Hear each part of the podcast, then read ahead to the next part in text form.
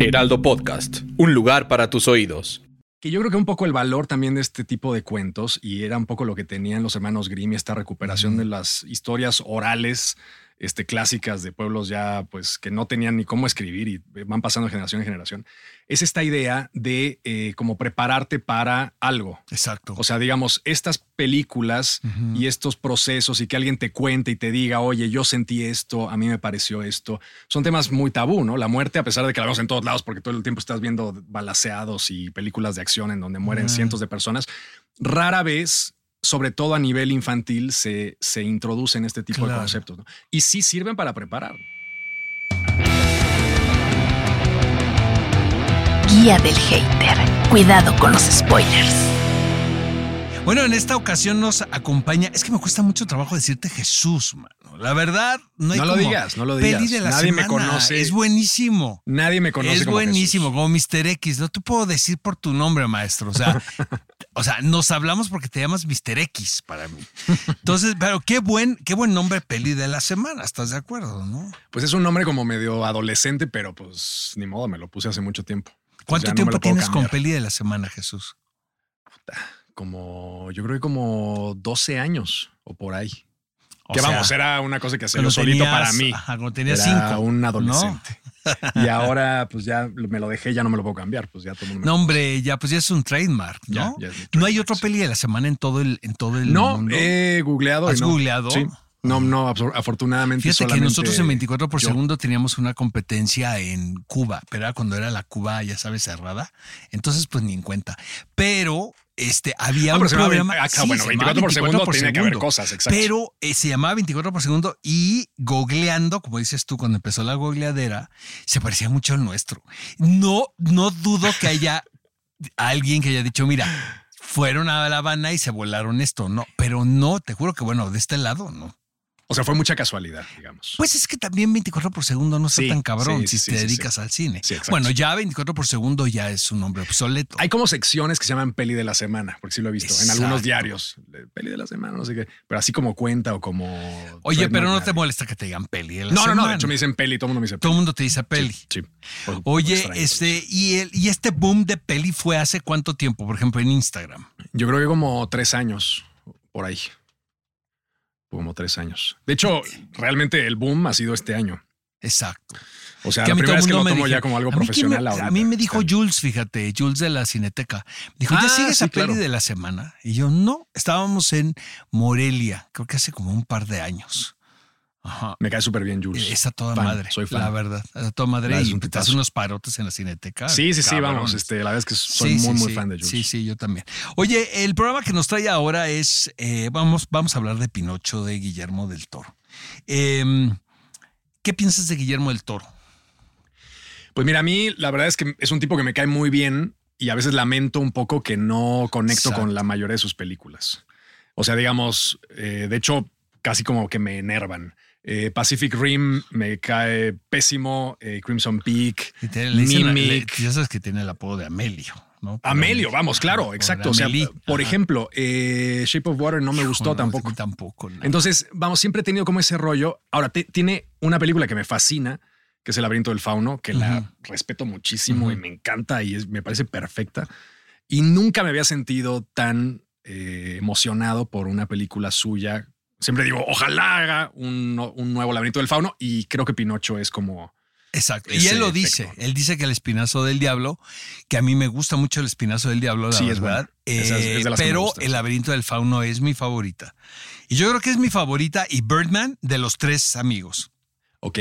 Birdman de- me me gusta un montón. y ¿eh? Y fíjate que a mucha gente no Uy, le no, clavó, no, no, pero yo sí la puedo ver hoy en la tarde, la veo hoy en la tarde. O sea, Sí, buena. realmente me gusta, pero Sí. hay otras de Alejandro que no me gustan absolutamente nada.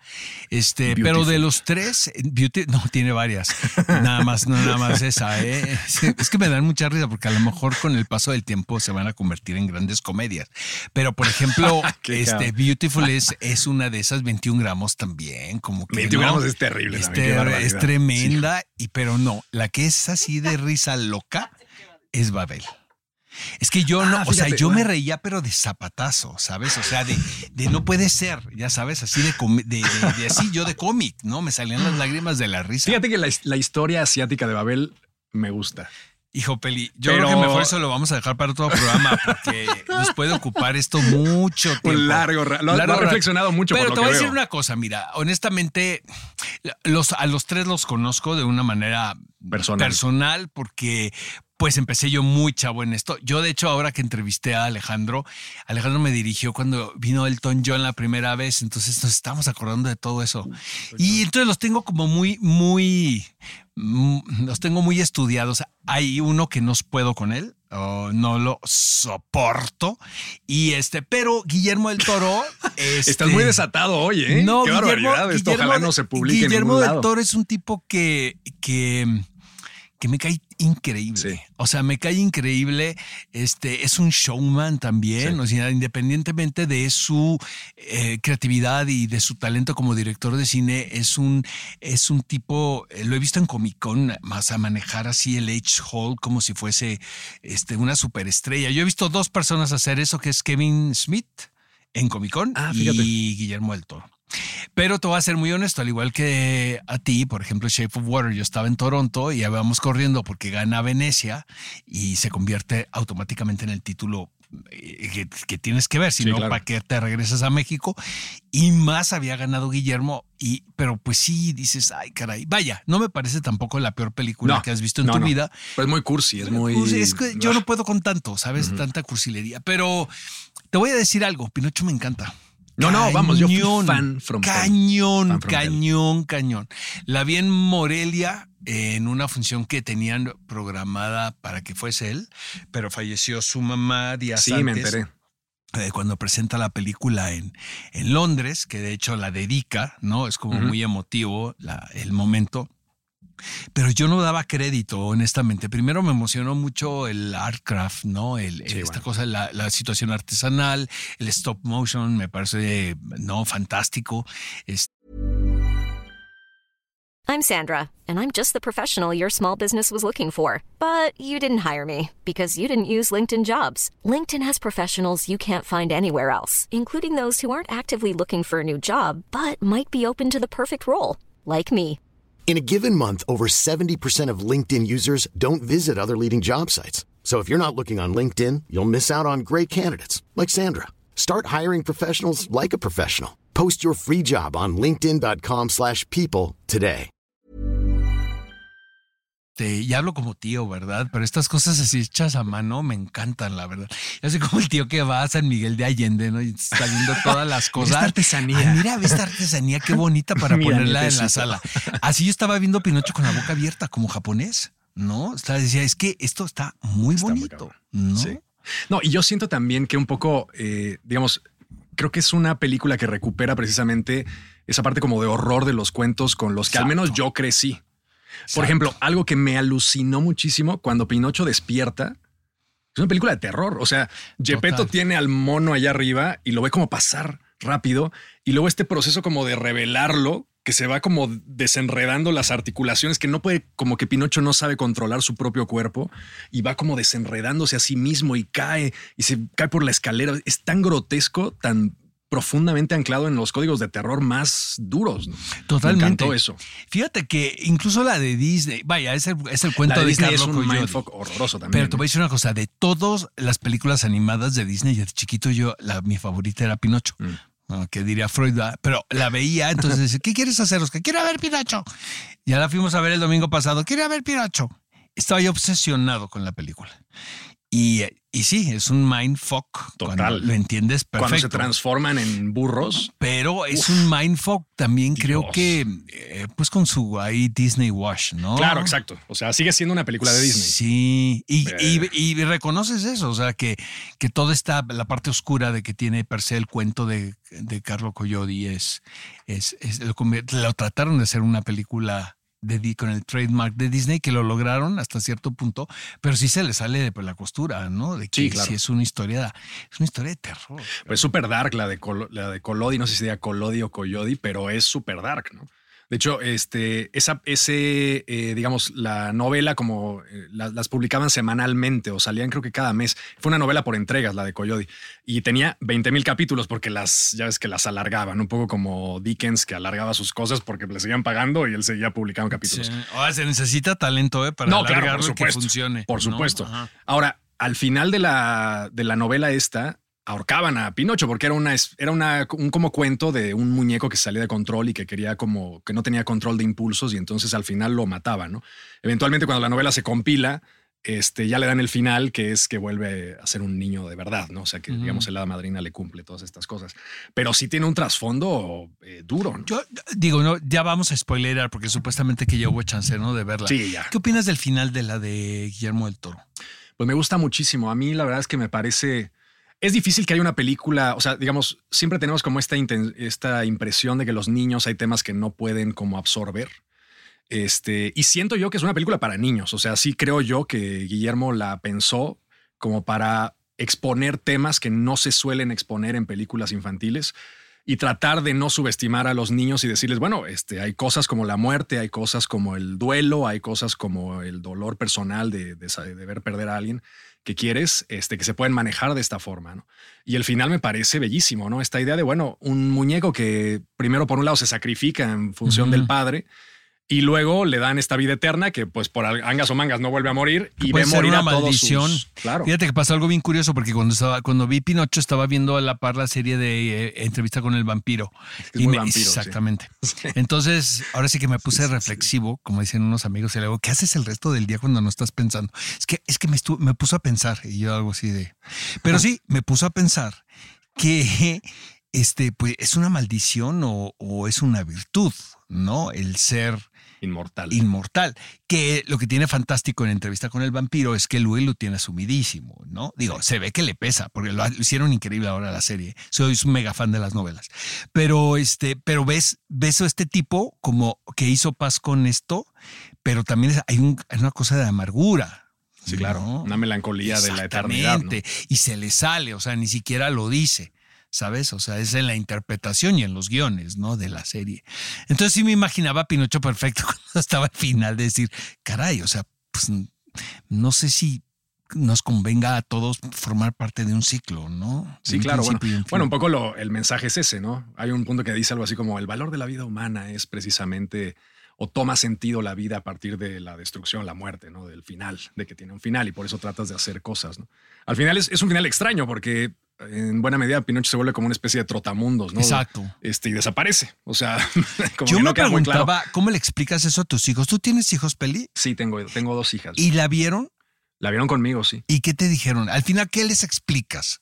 Bueno, un poco lo que trato Debe- yo de... Deben ser niñas particulares, ¿no? Con un bagaje Sí, cinematográfico sí, bueno, trato de, especial. yo sí trato de no ser este como muy mm, como en ese Daniela tipo de, Michel que le pone de sonata otoño a sus Ajá, gemelitos, exacto, ¿no? que les voy a leer a Octavio Paz. o sea, Exacto. no. O sea, sí siento que hay como cosas que incluso les puedes arruinar. Seal, ¿no? Así a los gemelitos. Ajá. Exacto. sí. Como que les puedes arruinar incluso cosas que podrían disfrutar después tratando de meterlos forzadamente a algo. ¿Y, qué, y qué- eh, qué dijeron tus hijitas?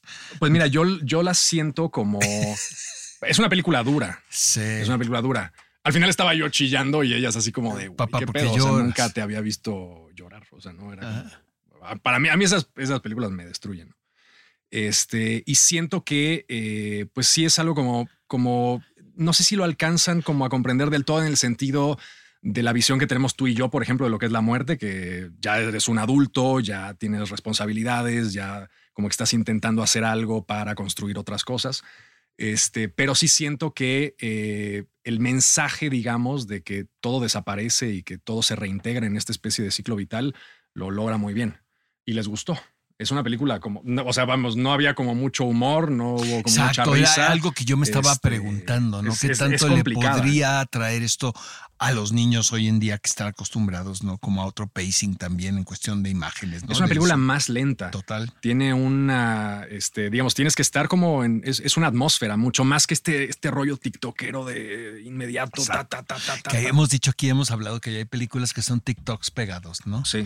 Oye, fíjate que este fue un año bien duro para mí en, un aspecto que tiene que ver con las pérdidas, ¿no? Entonces, de repente, ¿sabes qué me pasó a mí en Pinocho? Eh, que lo hablaba con Fernanda Solorzano, que y lo hablamos nada más por quejarnos, te lo juro, ¿eh? por no azotarnos, ¿no? Y que alguien nos levante, pero de repente decimos, puta, qué hueva ya todo, ¿no? O sea, ya otra vez, ¿no? Otra. Vamos When you're ready to pop the question, the last thing you want to do is second guess the ring. At Bluenile.com, you can design a one of a kind ring with the ease and convenience of shopping online. Choose your diamond and setting. When you find the one, you'll get it delivered right to your door. Go to Bluenile.com and use promo code LISTEN to get $50 off your purchase of $500 or more. That's code LISTEN at Bluenile.com for $50 off your purchase.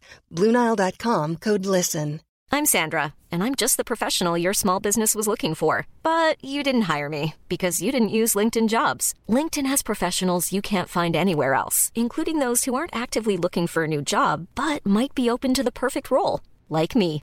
In a given month, over 70% of LinkedIn users don't visit other leading job sites. So if you're not looking on LinkedIn, you'll miss out on great candidates like Sandra. Start hiring professionals like a professional. Post your free job on linkedin.com/people today. A ver la película y otra. O sea, en el sentido de que es un remake. No, en de el sentido de que idea. todo es lo mismo y que ya nada nos sorprende. Y, y, y no sé qué, y se lo dije a Guillermo, ¿eh? o sea, y no sé qué pasó con Pinocho, que también tiene que ver, yo creo que con el momento que estamos viviendo todos, este, de lo que venimos saliendo, ¿no? O de lo que, de esta cola que estamos viviendo todavía de estos dos años y más, ¿no? De estar metidos en casa. Pero yo conecté cabroncísimo con el duelo, con la situación del duelo, ¿no? Sí. Porque este, este, yo creo que este tiempo a mí me- es muy personal lo que estoy diciendo ahorita, pero sí me acercó mucho a vivir el, la pérdida, pues, de, de- de dos, tres personas por ahí, ¿no? De que, de, pues, que ya no están, así Sí. de sencillo, ¿no?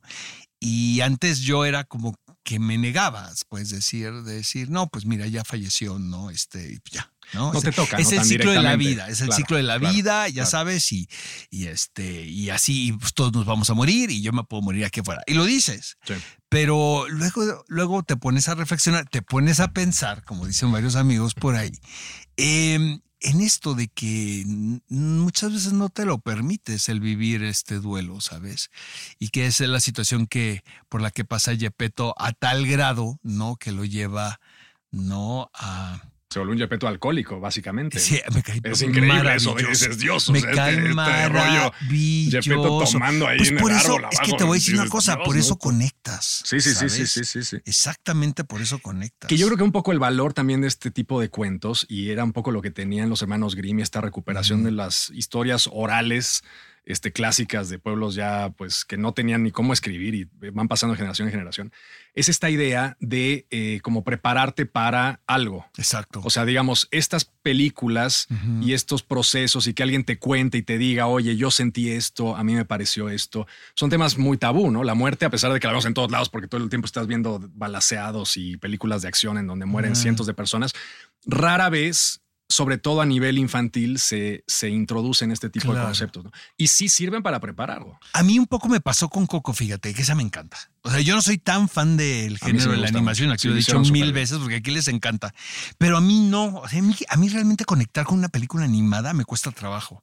Este, y esa con esa conecté cabrón. Sí, la verdad, sí. Por ejemplo. Sí. ¿No? Con todo lo que tú quieras decir de los gringos que dices, bueno, es que cómo están haciendo el Día de los Muertos, la verdad es que lo hicieron muy bien. O sea, No, sí. hombre. Y el concepto de la película es bueno, este funciona. eh, y vamos, es una manipulación también un poco emocional, emotiva, pero funciona muy bien. Oye, ¿crees que se está, estamos preparando ahora, digo, porque tú tienes tus niñas, pero vienen otras nuevas generaciones donde probablemente vayan a tener la oportunidad de ver interpretaciones de los cuentos infantiles un poco más cercanos a los originales? Por ejemplo, La Sirenita no es, amigos, ahora sí que con la No, pena les tenemos noticias, no es como la de Disney, ¿verdad? La versión original. Luego hay una tremenda de Hans Christian Andersen, ese era otro depravado, ¿eh?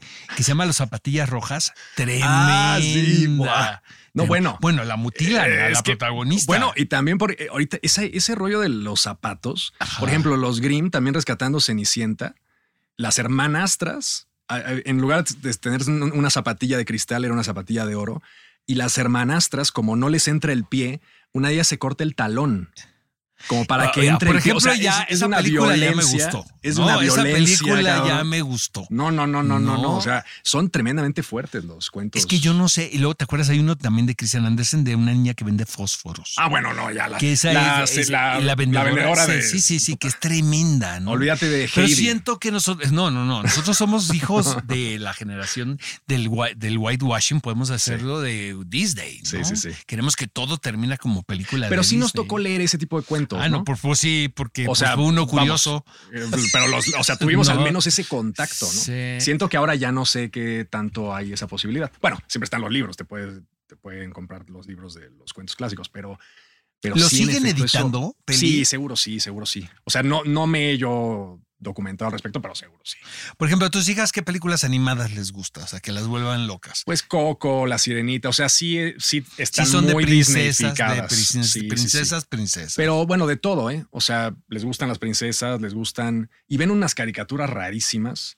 eh, también a un ritmo endemoniado. Este, ¿Las de cosas, que incluso ya duran ¿ven 15 las de Ghibli minutos. o no? Sí, claro, no. vamos, también les gustan. O sea, sí han logrado como tener ese pacing distinto de decir, bueno, si soy capaz de ver una caricatura, de repente hay unas que duran 7 minutos. Y hay una historia, se desarrolla, empieza, acaba, hay un punto medio, y, pero van así. Y luego sí han sido capaces, pues, por ejemplo, Totoro, este, el House Moving Castle y el, el Chihiro y todas estas cosas, las ven. Y no, no noto que se aburran, porque sí trato como un poco de, y leemos mucho y tratamos de tener ese proceso. Pero sí siento que a nivel pop, digamos, esa parte como de la, del dolor o de la o de ciertas cosas que yo creo que sirven mucho para prepararte para el mundo adulto ya no están. Coco, por ejemplo, que es una película sobre la pérdida también, este no es, no la siento yo tan, no, no, no decir honesto, pero no tan directo como lo que hace, por ejemplo, Guillermo del Toro en esta cosa, ¿no? De, de Pinocho. Sí, caray. A ver, de tu película favorita de, infan- de para niños, de cuando eras un niño. Ah, la historia sin fin, puta. Esa Claro, la vi claro, 70 claro. millones de veces. ¿Ya la vieron tus hijas? No. No, no, no, no, la visto ¿Estás esperando que hagan un remake No, con realmente mejores no, no se me ha ocurrido. Hemos, hemos visto algunas cosas, este, pero no, no hemos visto la historia sin fin. Es, es perfecta, vamos. Y hace siglos que no la veo. eh. Estaría bueno como reencontrarme a ver qué, qué tal está. Supongo yo que sigue siendo una buena. De las de Disney, ¿cuál es tu favorita? ¿O de tus las de favoritas? Disney. eh, ah, de las que. Es que era- eran puras películas terribles, ¿no? Por ejemplo, Dumbo, eh, Pinocho. Super, Dumbo tiene unas cosas también que si las ves en ácidos te vuelves loco, ¿no? Este, son terribles, ¿no? También, y, y fíjate, con cosas también como con el alcohol.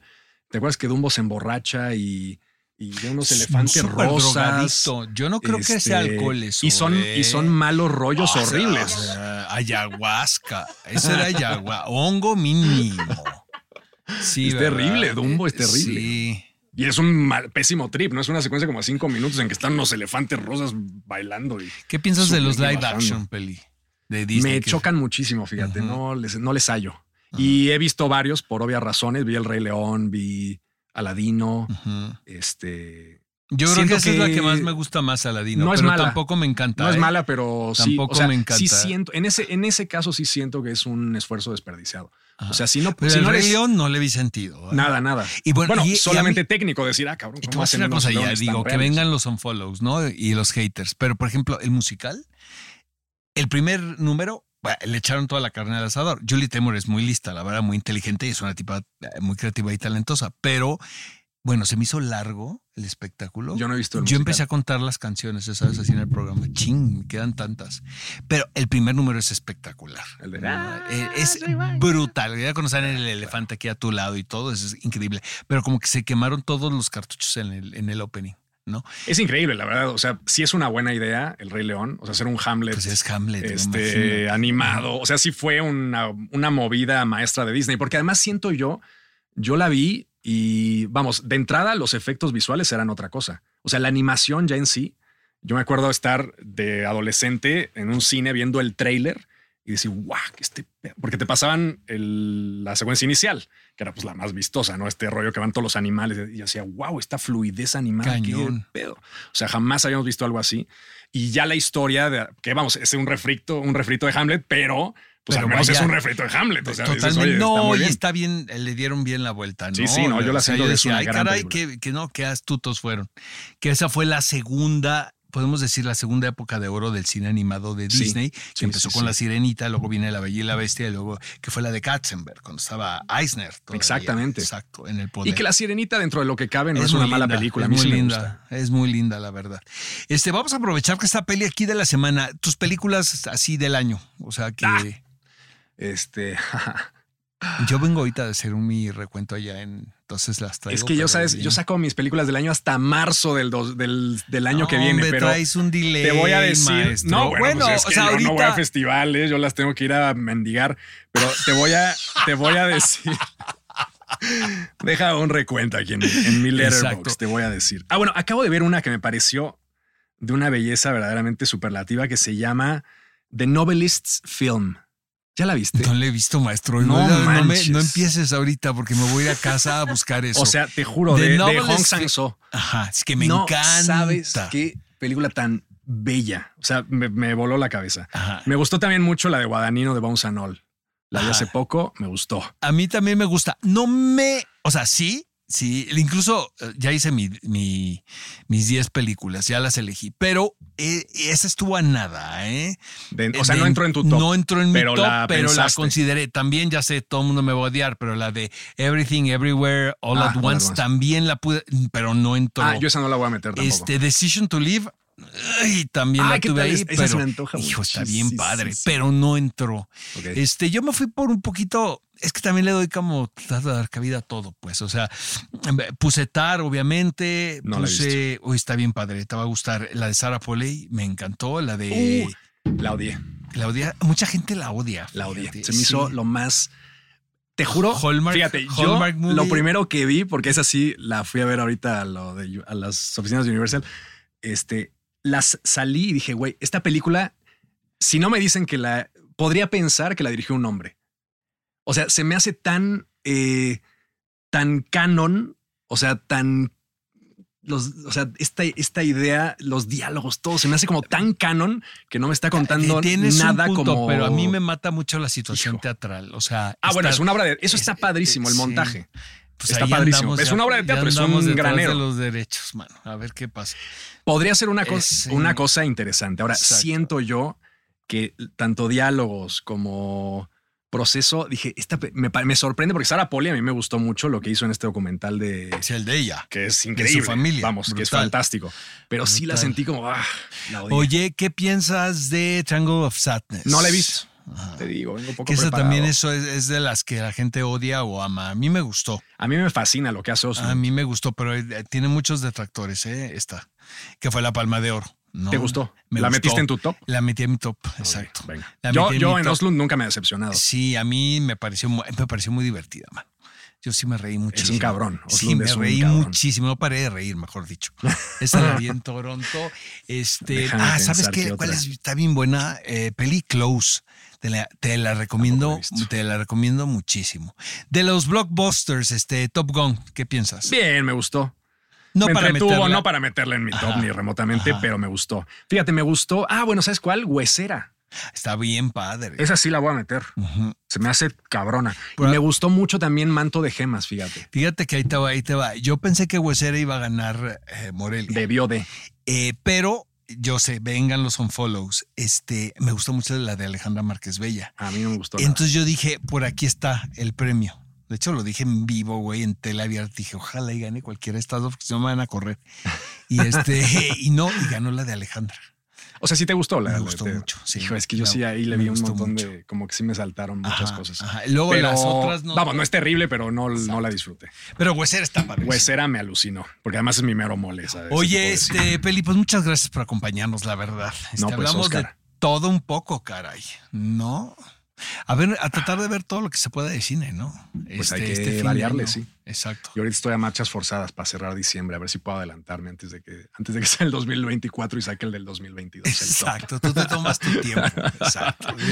A mí no me presionen, dijo la tortuga. Ah, yo tengo mi timing.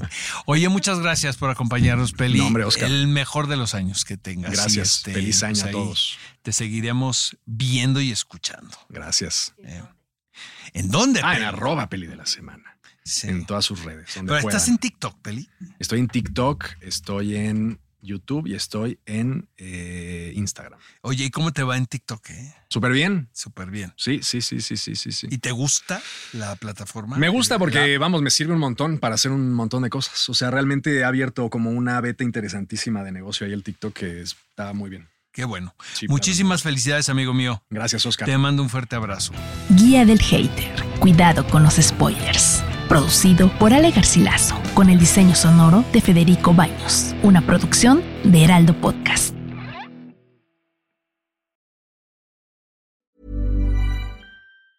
If you thought the only way to get a more defined jawline with natural looking results was through surgery, think again. Juvederm Volux XC is a non surgical injectable gel filler that improves moderate to severe loss of jawline definition and can help you achieve natural looking results with little downtime. Even better, this improved definition lasts up to one year with optimal treatment. No maintenance required. Improve jawline definition for a smooth, sculpted look with Juvederm Volux XC. For important safety information and to find a licensed specialist, visit juvederm.com. That's J U V E D E R M.com. Not for people with severe allergic reactions, allergies to lidocaine, or the proteins used in Juvederm. Common side effects include injection site redness, swelling, pain, tenderness, firmness, lumps, bumps, bruising, discoloration, or itching. There's a risk of unintentional injection into a blood vessel, which can cause vision abnormalities, blindness, stroke, temporary scabs, or scarring. Talk to a licensed specialist to find out if it's right for you.